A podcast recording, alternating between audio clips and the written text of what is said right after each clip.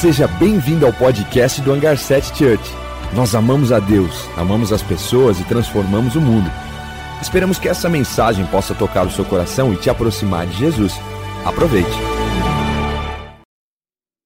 Sabe, eu tive no, na semana passada no Rio de Janeiro e foi incrível esse tempo que a gente passou lá. A gente estava com alguns amigos, o Douglas Gonçalves do Zescope. Também tivemos com o André Fernandes da Lagoinha Niterói. A gente ministrou no mesmo evento. Foi um tempo muito bom. E uma das cidades que eu passei foi em São Gonçalo. São Gonçalo é a cidade que mais tem igreja por metro quadrado, cara. Eu eu eu estava ficando tipo assim em pânico. Eu olhava uma igreja, uma casa, uma igreja, uma casa, duas igrejas, uma casa. Era loucura lá. Eu estava andando de carro, eu comecei a ficar confuso. Eu olhava borracharia, borracharia Church, Ipiranga Church, McDonald's Church, tudo era igreja, cara. Só que o que me deixou impressionado não era só a quantidade de igreja, mas era a relevância da igreja no local. São Gonçalo continua com lixos na rua espalhados. Eu pesquisei depois vi o número de divórcio, suicídio. E cara, eu comecei a perceber que a igreja brasileira muitas vezes é imatura, a ponto de ela não entender os princípios, não só brasileira, mas eu acredito que, que essa mudança radical está acontecendo, mas ela está muito lenta ainda. Porque muitas vezes o Evangelho se preocupou muito em pregar o Evangelho da salvação, nós vamos para o céu, nós vamos para o céu, e muitos de nós temos essa mentalidade até hoje, dizer assim: ah, a vida aqui está difícil, nós precisamos ir para o céu. Eu não sou contra a gente ir para o céu, ao contrário, não vejo a hora de estar lá. Mas o desejo de Jesus não é só te levar para lá, mas também que você traga o céu sobre a terra agora. Por isso que ele faz a oração do Pai Nosso, ele fala que venha o teu reino e seja feita a tua vontade agora na terra, como está acontecendo no céu. Jesus ele não falou, os quatro evangelhos não fala sobre salvação, fala pouco sobre salvação, fala muito mais sobre o reino dele, o reino de Deus que estava chegando. Que o reino não é só futuro, mas também presente. Que o reino de Deus é aquele que traz a implantação de uma cultura, de um rei, que expressa as, a, a expressão do céu sobre a terra, que é os princípios do céu invadindo a terra. Por isso que Jesus ele forma os seus discípulos com a mentalidade apostólica de Roma para que eles pudessem ir por todo o mundo e ensinando aquilo que eles aprenderam. O problema é que muitas vezes nós queremos o evangelho nosso, ao invés de nós queremos o evangelho para alcançar as pessoas. E o ponto que eu quero chegar aqui é nessa imaturidade que nós vivemos às vezes como igreja. Que muitos de nós somos completamente imaturos, que talvez todos nós já, já sabemos como que nós somos filhos mesmo dele, porque nós sabemos do Pai Nosso que estás no céu, que Jesus veio na terra para revelar o Pai, sempre foi isso. Olha, o que vocês venham fazendo foi porque eu vi o meu Pai fazer, a minha comida fazer a vontade do meu Pai, ou seja, aquilo que me alimenta mesmo não é o que vocês comem, é realmente fazer o que eu fui chamado a fazer. Então Jesus ele sempre revelou o Pai, por isso que ele era um filho mais maduro, por isso que quando Jesus foi batizado, veio uma voz do céu dizendo: o próprio Deus, esse é meu filho amado em que me alegro. Que é a mesma mentalidade do judeu, até hoje o judeu faz isso, quando o filho amadurece, ele faz o bar mitzvah, bar mitzvah, alguma coisa assim. Eu não sou judeu. e, e quando a criança, o adolescente começa a ficar maduro, e como os judeus percebem que o filho ficou maduro? Quando ele começa a refletir, o pai, quando as atitudes dele demonstram atitudes do pai.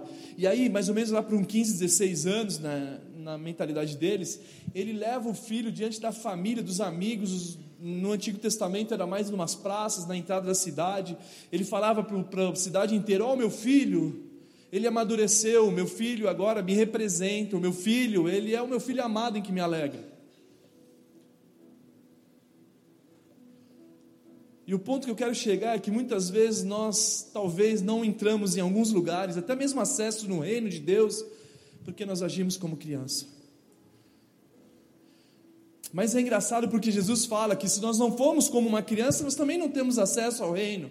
Mas a criança que Jesus falou não é uma criança mimada, não é uma criança que não sabe lidar no não, não é a criança que só quer as coisas do pai por interesse quando Jesus falou de nós sermos como criança, para que a gente pudesse ter acesso ao reino, porque o reino são daqueles que são como criança, é na inocência, na dependência do Pai. Eu nunca me esqueço dos meus filhos quando eram muito mais novos, que a gente precisava dormir com eles para eles poderem pegar no sono. Muitas vezes a Keila dormia junto, eu tinha que levar ela, amor, vamos para a cama. Casei com você, meu amor, não consigo dormir. Mas sempre o Kevin, por ser mais novo, sempre chamava os pais e a mãe falava assim: não, eu, eu, né? O mais engraçado, se você tem filho ou se você normalmente está aqui e é filho, as madrugadas eram muito engraçadas, porque três horas da manhã você está dormindo, lá daqui a pouco chega um, um, uma criança e fala assim, ó. Aí você abre o olho assim, pai, você, você não sabe se repreende, você sai correndo, aí eu não estou conseguindo dormir, com os olhão regalados assim, você fala, meu Deus, o que, que é isso? Eu não sei se vocês já passaram por isso ou se vocês já fizeram isso. Eu já passei e já fiz isso.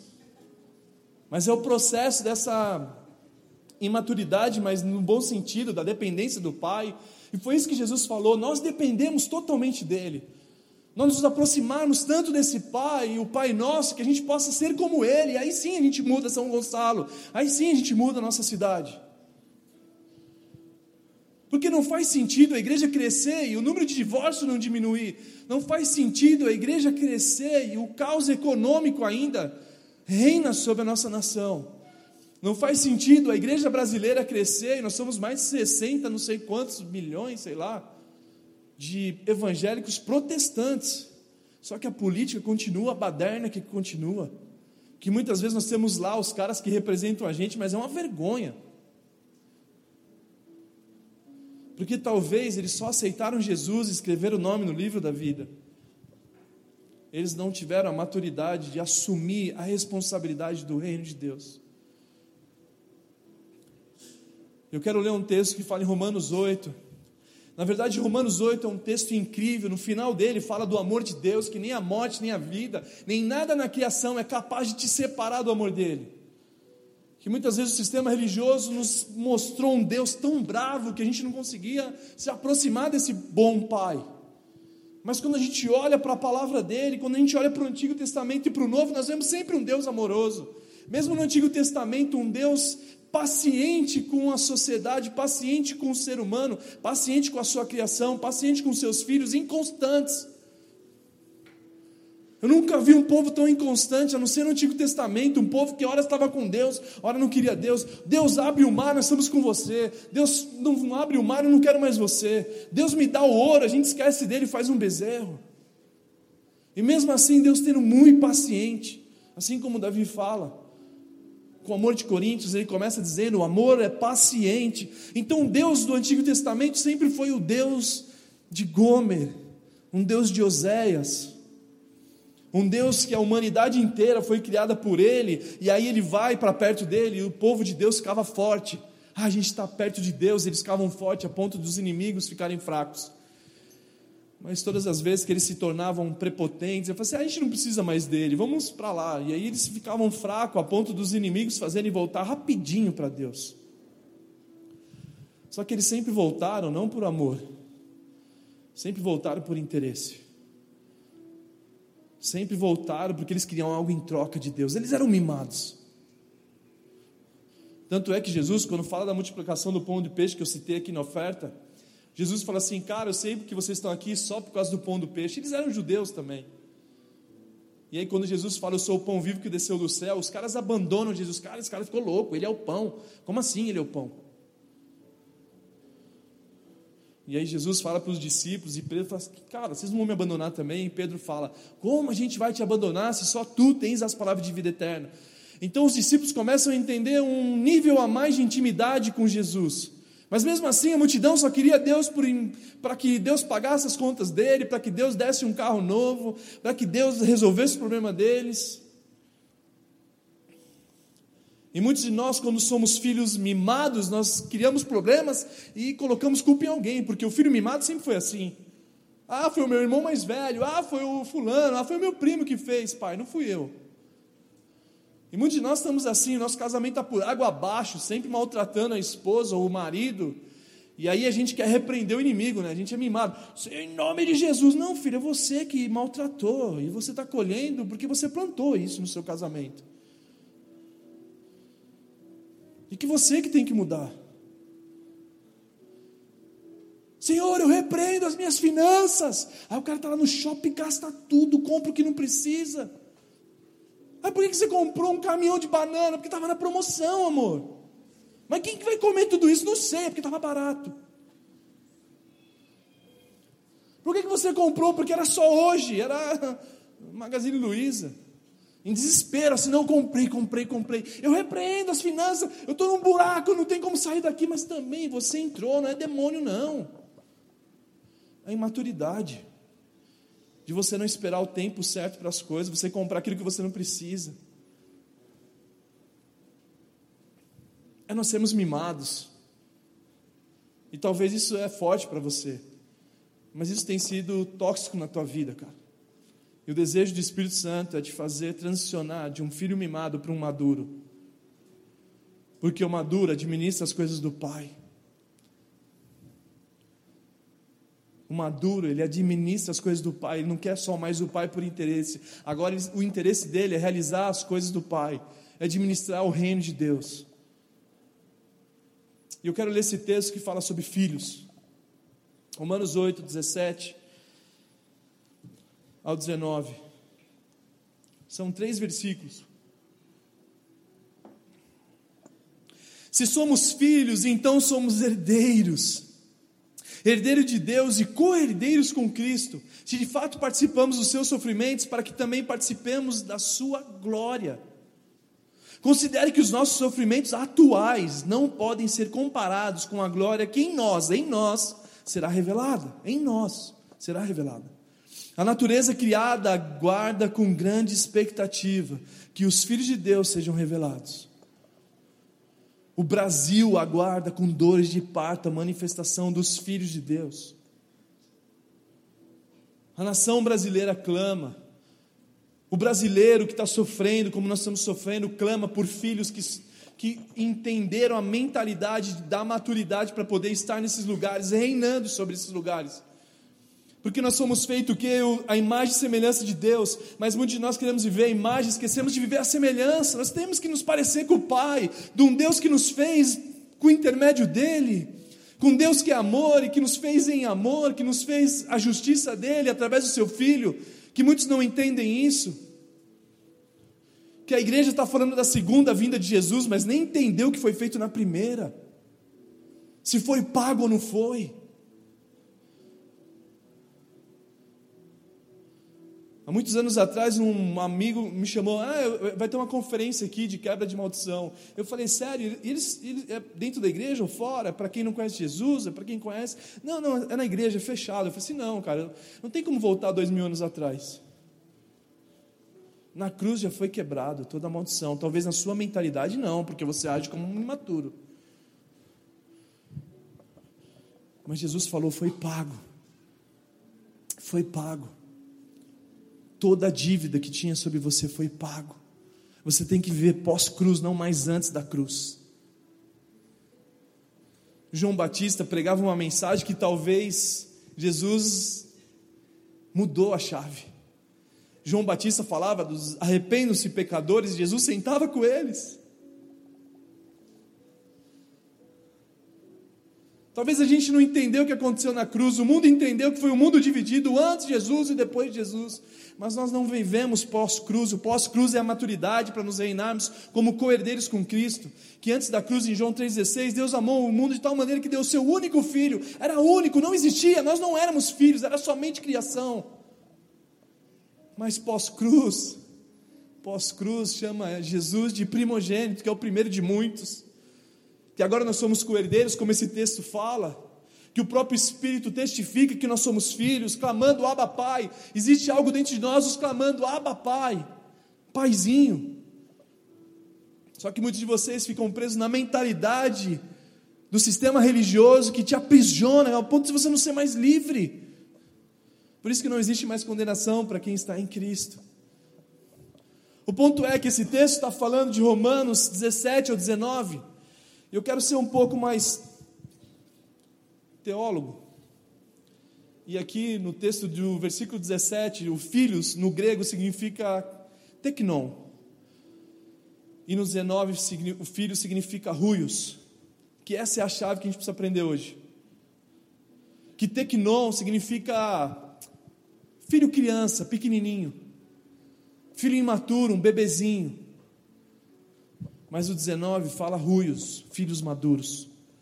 Que a tradução no grego, se você pesquisar na Bíblia português online lá no teu computador, você vai por esse texto e vai perceber que quando fala filhos no 17 é filho criança, imaturo. Mas o 19 fala filhos maduros. E o texto diz assim: se somos tecnon, se somos imaturos, então somos herdeiros, herdeiros de Deus e cordeiros com Cristo, se de fato participamos do seu sofrimento, para que também participemos da sua glória. Considere que os nossos sofrimentos atuais não podem ser comparados com a glória que em nós será revelada.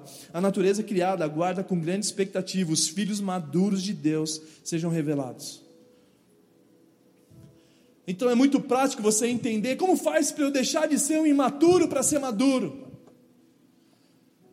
Qual o segredo para eu deixar de ser um mimado para ser agora um cara responsável a ponto de viver o reino de Deus em plenitude? A ponto de eu assumir, porque Gálatas 4 fala sobre isso. Gálatas 4 fala que enquanto herdeiro é menor de idade, de nada difere de um escravo. Eu preciso colocar, o pai precisa colocar administradores para administrar os seus recursos, até que ele se torne maduro. Isso é fato. Jamais eu vou poder dar para o meu filho mais novo um carro para ele dirigir, porque vai ser uma arma na mão dele. Então, como que um pai, um Deus bom, vai te dar certas coisas para você administrar, sendo que você não é maduro o suficiente? Que talvez nós estamos orando, Deus, Deus, eu preciso, eu preciso, eu preciso, e nossa oração deveria ser: Deus, Deus, eu preciso amadurecer, para que você confie o teu reino na minha mão, para que eu possa reinar com você. Eu não quero ser mais mimado. Existem lugares que nós não conseguimos entrar por você ser menor de idade. Existem lugares que você precisa entrar com o pé do seu pai.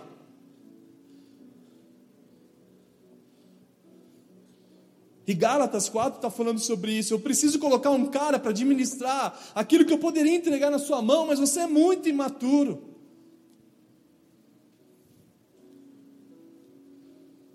Só que o versículo 18 fala do grande segredo para que venha acontecer a transição, para que a maturidade chegue em nós. Eu quero ler o 17, aliás, o 18, diz assim: Considere que os nossos sofrimentos atuais não podem ser comparados com a glória que em nós será revelada. Que o processo de maturidade não tem como a gente passar se não for na nossa dor. Que a maturidade muitas vezes vem sim de uma dor. Que a dor muitas vezes para você que é maduro pode se tornar crescimento, mas o imaturo pode se tornar sofrimento. Que a dor muitas vezes vai fazer com que você cresça, mas muitos vivam de sofrimento porque não conseguem olhar para o alvo porque eu não vivo mais do que eu vejo, eu vivo do que eu creio, porque Ele é fiel, mas a gente está olhando, está sofrendo. E Tiago 1 fala sobre isso. Tiago fala, um texto muito básico, Tiago 1, do 2 ao 4. Um discípulo, o irmão de Jesus, Tiago.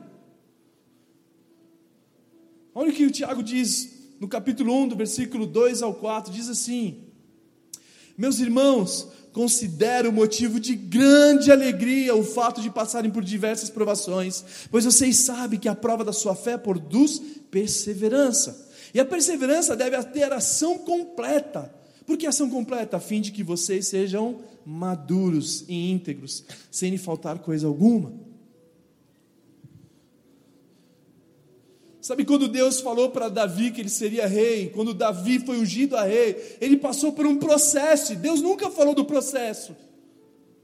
Quando Deus falou para José do Egito, José, você vai reinar sobre seus irmãos, você vai reinar sobre a economia mundial da época, você vai reinar sobre o Egito. José falou assim: Uau, eu quero. Ó, se liga aí, galera, eu sou o cara, hein?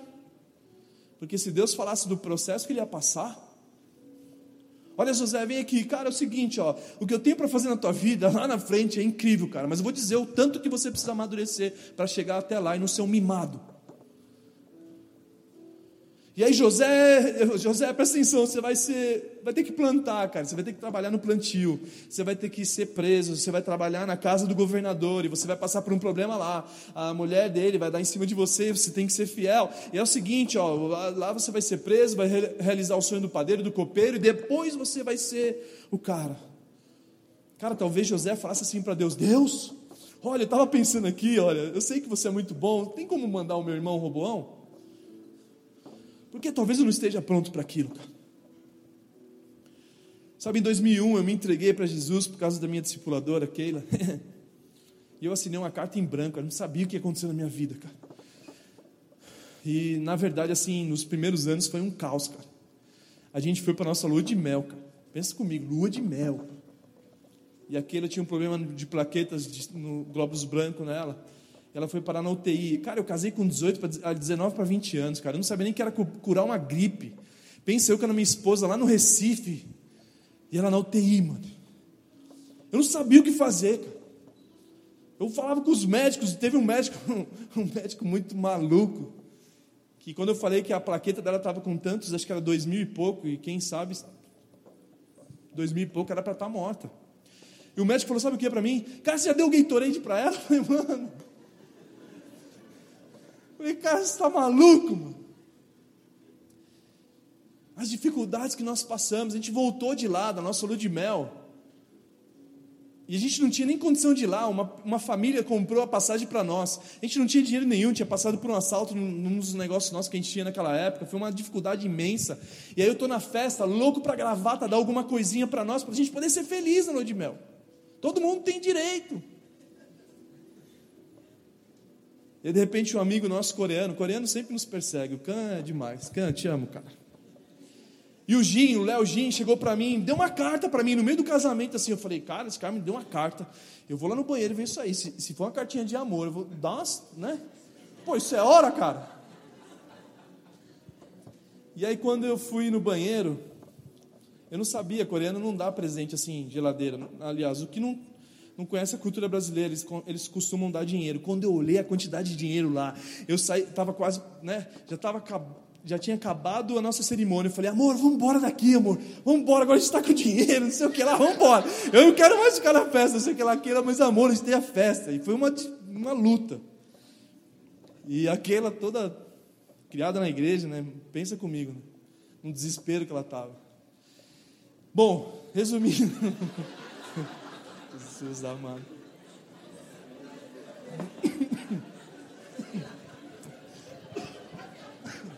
Até engasguei agora. Corta do podcast isso aí, galera. E cara, quando a gente chegou lá em, Recife, em Porto de Galinhas, que foi uma viagem incrível, a gente gastou todo o dinheiro que tinha no hospital. E quando a gente voltou do hospital, a gente não tinha casa, muita gente quer casar e ter casa. Eu não conselho ninguém fazer o que a gente fez, a gente não tinha nem casa, mas lá em Recife eu fiz uma carta para Deus: Deus, eu quero uma casa assim, que ninguém nunca morou, que seja assim, assado, tal, tal. E quando a gente voltou para São Paulo, eu passei no lugar e vi uma placa. Falei, cara, essa, essa casa. E quando a gente foi ver, as portas se abriram e a gente estava lá. Claro, o desafio de casar. É engraçado isso, mas é um desafio. É um processo para você estar pronto para viver. E é incrível isso. Então, a dor, você pode escolher hoje crescer com ela ou sofrer.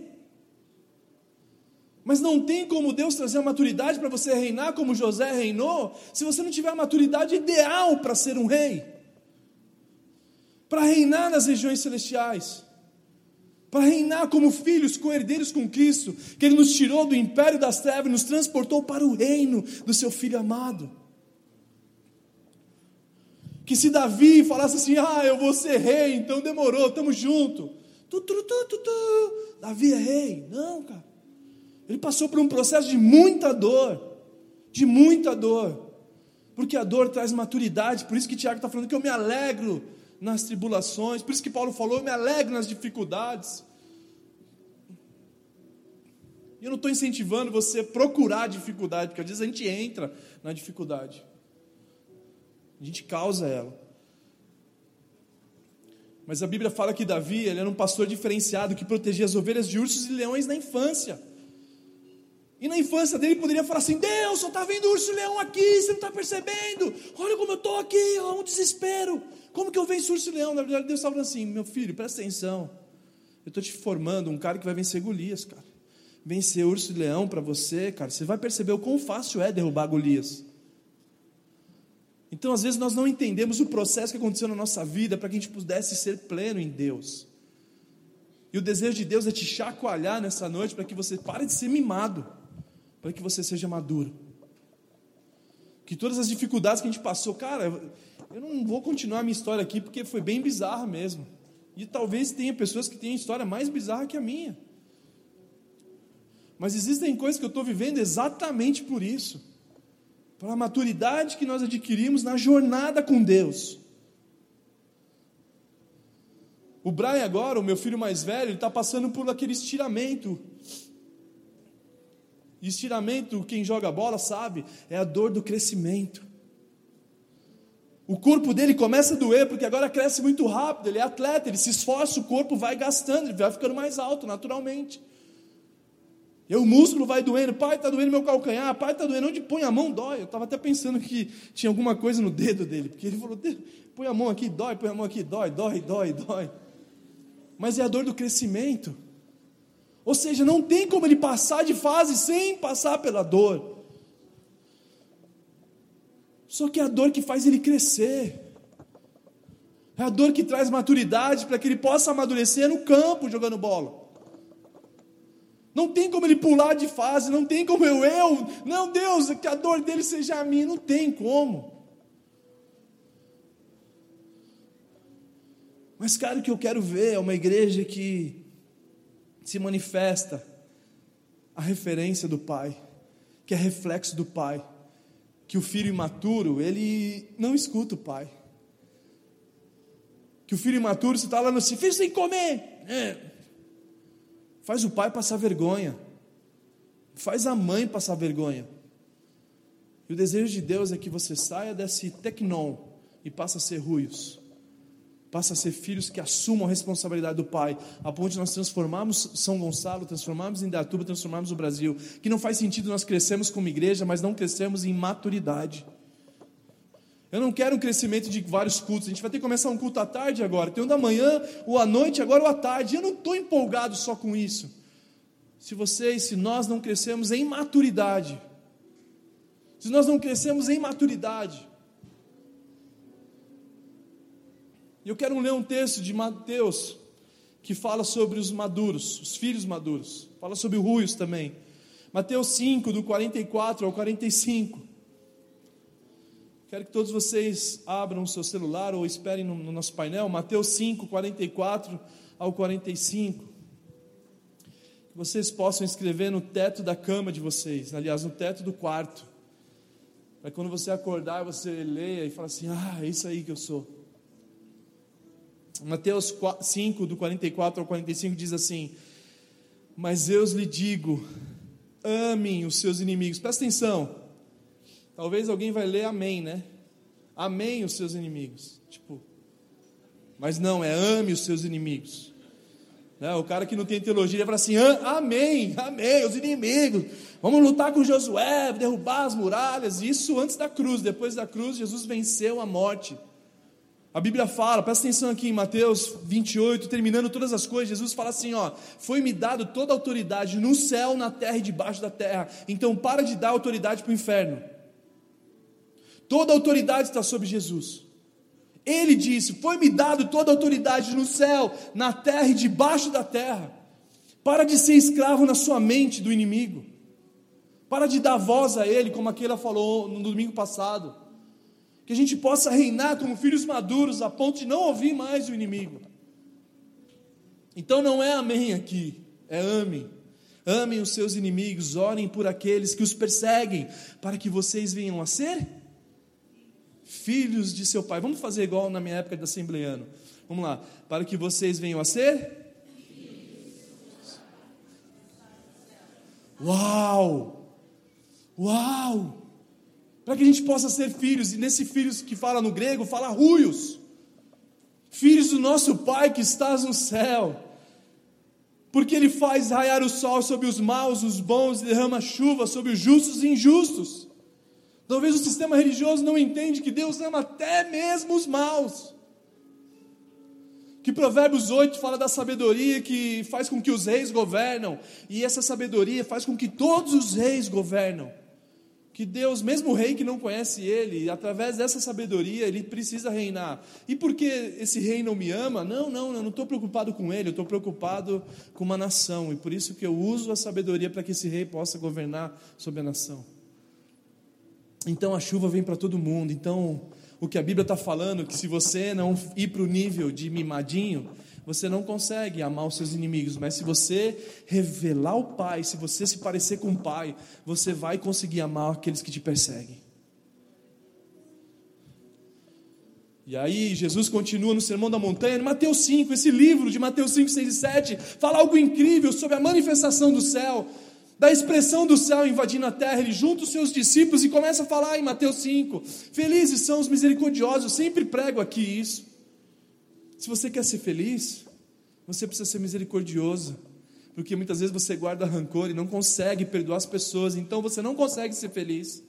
Que talvez o que São Gonçalo está vivendo como igreja é um maltratando o outro, a ponto de não conseguir olhar para o outro e se compadecer com ele. Então nós não somos felizes. Nós vamos para a igreja com a cara fechada, porque o meu pai me maltratou, porque fulano não sei o que lá. A gente não consegue ser feliz.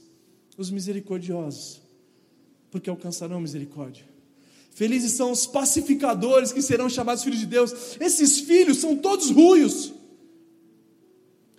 Filhos que preocupa, que luta pela paz da nação, que luta para que o caos que existe é sanado. Filhos que são puros de coração porque verão a Deus. E o sermão da montanha continua, Jesus ensinando na faculdade do céu os seus discípulos: olha, que o sim de vocês seja um sim, o não, não. Por isso que quando eu casei com aquele, eu falei sim para ela, e quando eu falei sim para ela, eu falei não para todas as outras. Porque eu tenho que ser um filho maduro. Teve um cara que estava numa conferência, 40 anos de casado. Os caras falaram assim: olha, fulano de tal, não sei o que lá, o nome dele, fulano, né? 40 anos de casado. E todo mundo aplaudiu assim, ó. Uhul! 40 anos! Ele falou assim: shh, shh, shh. não faz mais do que minha obrigação, amigos. Eu falei sim para ela diante de Deus, diante dos homens, diante da família. Eu não estou fazendo nada demais aqui, não. Homens que falam sim, e é sim, e não é não. Porque nós somos filhos maduros e aí Jesus continua dizendo para eles: Isso aqui é uma pregação tão chata, mas talvez vai ser uma chave na tua vida. Porque talvez nós queremos ser mimados a ponto, Deus, eu não quero saber do teu reino, eu não quero saber de me parecer com você. Assim como o judeu fazia o Bart Mitzvah, alguma coisa assim. Que olhava para o filho: Filho, você está se parecendo comigo, então você é maduro. Eu vou mostrar isso para o mundo inteiro. Talvez você não tenha sido esse filho maduro e Deus quer te trazer isso, que o Espírito Santo te conduza à emancipação dele espiritual. Então Jesus continua dizendo: vocês são o sal da terra, a luz desse mundo. Se alguém roubar sua capa, ofereça a túnica. Se alguém oferecer um tapa, ofereça outra face. É dessa igreja que o Brasil está clamando, como Romanos 8,19 fala, que a criação, que o Brasil inteiro aguarda, a manifestação dos ruios, dos filhos maduros. Quando alguém roubar sua capa, você oferece a túnica para ele. Significa o seguinte: se alguém roubar o teu celular, mano, você oferece sua jaqueta. Cara, tá frio. Cara, mas está levando o celular, tá frio. O cara vai falar assim: hã? Cara, você é um filho de Deus?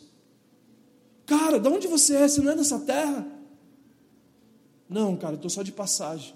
A minha origem é lá do céu, por isso que eu estou me parecendo com o céu, cara. A gente está aqui, mas a gente está como embaixadores dessa cultura e a gente vai transformar a vida do bandido. Porque muitas vezes no púlpito a gente estava falando bandido bom e bandido morto, nunca fez sentido. Na cruz, Jesus perdoa um bandido e fala: Eu prometo que você vai estar comigo. Quando alguém roubar a sua capa, ofereça a túnica. Quando alguém roubar, você fala assim: Cara, leva o meu guarda-chuva. Cara, você não percebeu, mas tem um vale aqui, ó, um temaki num lugar tal. Você pode ir lá comer também, cara. Você quer que eu vou? Tem dois, a gente pode ir junto. Filhos maduros que ama os inimigos, que são filhos do Pai que está no céu. Até quando a igreja vai ser igreja confortável? Até quando nós vamos ser cômodos a ponto de pensar só na gente. Jesus, o pão nosso de cada dia, nos dai hoje. Porque é o pão nosso para nós mesmos, ao invés de nós alimentarmos a multidão. E quando alguém pedir para você andar uma milha, você anda duas. Talvez a nossa imaturidade tenha feito a gente sofrer, mas ela que é a chave para você ser maduro. Talvez você está no teu emprego agora e você recebeu uma notícia que talvez você vai ser cortado. E por você ser cortado, você acorda em desespero. Meu Deus do céu, eu não posso perder o emprego. Agora eu vou trabalhar como eu deveria sempre estar trabalhando. Agora eu vou trabalhar como se fosse para Deus, porque, cara, a minha casa vai cair. Então, as dificuldades, a dor pode gerar em você um crescimento. Talvez você tratou seus filhos tão mal, tão mal, que ele está querendo ir embora de casa antes do tempo. E aí você quer repreender o demônio, demônio, sai em nome de Jesus, pá! Mas você que talvez seja o, o na vida dele. É. Talvez você tenha sido esse cara na tua esposa. Talvez você tenha sido esse cara no teu trabalho. E aí o mundo não é mudado, o Brasil não é transformado porque você não se parece com o Pai. E Jesus falou: Aquele que me vê, vê também o Pai. Filhos maduros, que nessa noite a gente possa aprender com o céu a se tornarmos filhos maduros que revelam o Pai. O objetivo de Jesus não foi salvar o mundo só. O objetivo de Jesus foi revelar o Pai nosso que estás no céu